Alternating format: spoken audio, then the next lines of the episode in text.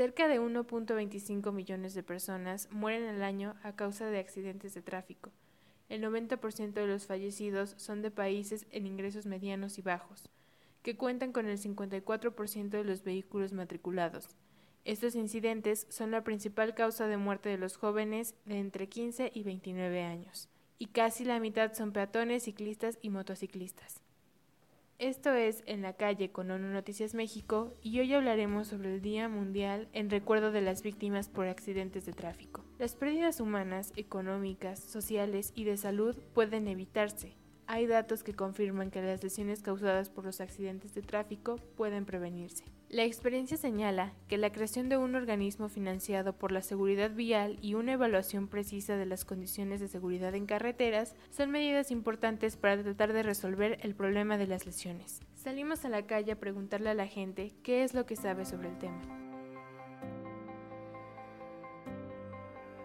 ¿Cuál crees que es la causa principal de accidentes viales? Yo creo que no hay respeto en la señalización, como los semáforos o incluso en las cebras peatonales. No hay respeto. Eh, pues que se pasen el alto.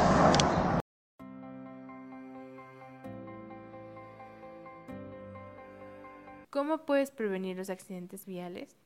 Una con, con cultura. Ser más precavidos, atentos. Ahora sí que de los semáforos.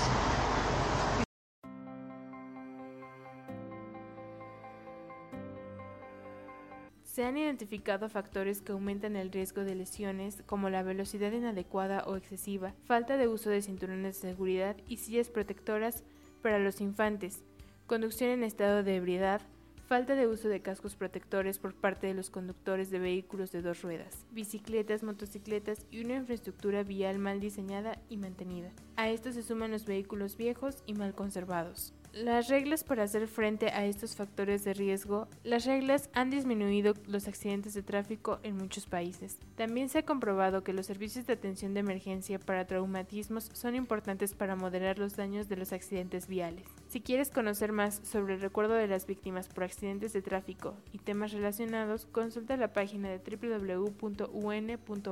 También puedes visitar nuestra página www.ononoticias.mx y redes sociales arroba México. También puedes visitar nuestra página en www.unonoticias.mx y redes sociales arroba para conocer más sobre las acciones de la ONU en México y el mundo y cómo puedes involucrarte. Esto fue En la calle con ONU Noticias México. Feliz fin de semana. Hasta la próxima. Producción y locución Abigail Sierra, Sara Torres y Mónica Castañeda.